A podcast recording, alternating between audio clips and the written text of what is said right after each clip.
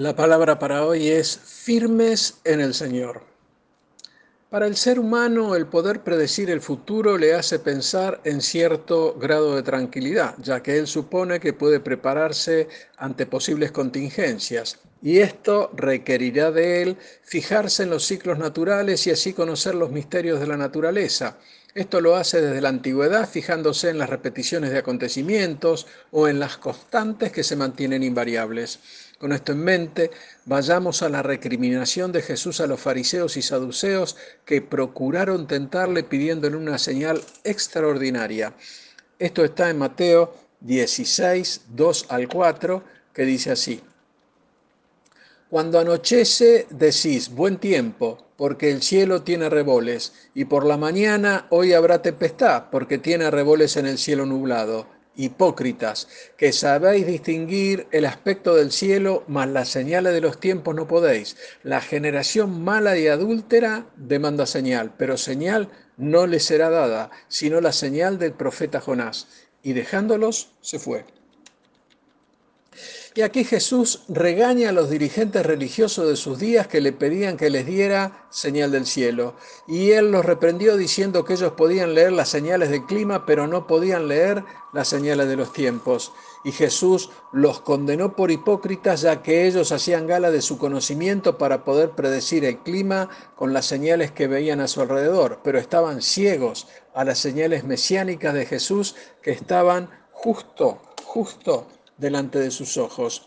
Y la prueba de que no podían discernir las señales es que ellos pedían una, teniendo tantas manifestaciones espirituales a su alrededor que las mismas eran abrumadoras. Y les dijo, mas las señales de los tiempos no podéis. Jesús les dijo esto con respecto a las señales de su primera venida, ya que había profecías, circunstancias y evidencias que deberían haberles dejado claro las señales de los tiempos de que el Mesías ya había venido. Mi hermano, hoy nos pasa lo mismo cuando nosotros mostramos que Jesús vuelve muy pronto. Existen muchas personas que se muestran ciegas a las señales de los tiempos con respecto a esta segunda venida del Mesías. La generación mala y adúltera demanda señal y esto nos debe enseñar que las señales por sí solas no convierten a nadie, ya que puede haber señales de hechos y hasta tener confianza en las mismas para llevar gente a los pies de Cristo. Pero estas señales quizás no terminen cambiando los corazones de los que piden señales, ya que el problema no está en las señales, sino que una generación mala y adúltera las demanda. Pero señal no le será dada, sino la señal del profeta Jonás. Y aquí Jesús se puso firme respecto a la señal que sí tendría el poder para traer a la gente a la fe, y esta es su resurrección. Él había mencionado previamente la señal de Jonás en Mateo 12, 39 al 41, mostrándola como su resurrección venidera. Recordamos algunas de las similitudes entre Jonás y Jesús. Jonás se sacrificó a sí mismo para que otros fueran salvos. Jonás desapareció de toda vista humana al hacer esto. Jonás fue sustentado en los días en que no podía ser visto. Jonás regresó después de tres días como si hubiese regresado de entre los muertos. Y después Jonás predicó sobre el arrepentimiento. Y la verdad que esto no fue todo lo que Jesús dijo en cuanto a las señales de los tiempos. Cuando los discípulos le preguntaron cuáles serían las señales del fin del mundo, Él les dio mucha. Ahí debemos ver Mateo 24, Lucas 21, y ahí veremos todas estas señales. ¿Mm?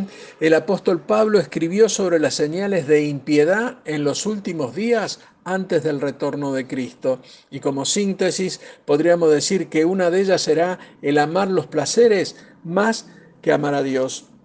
Y estas señales tienen que ver con el carácter y la, conducta personales. Y veo con pesar que la gente de estos días parece dirigirse a una crisis descendente y cada día más descendente. Y hermano, será bueno que tengas tus ojos en la cultura y en Cristo al mismo tiempo y verás que conforme la primera se deteriora, la proximidad de Cristo se avecina y está cada vez más cerca de nosotros. Y la verdad que deberíamos estar preparados para este momento.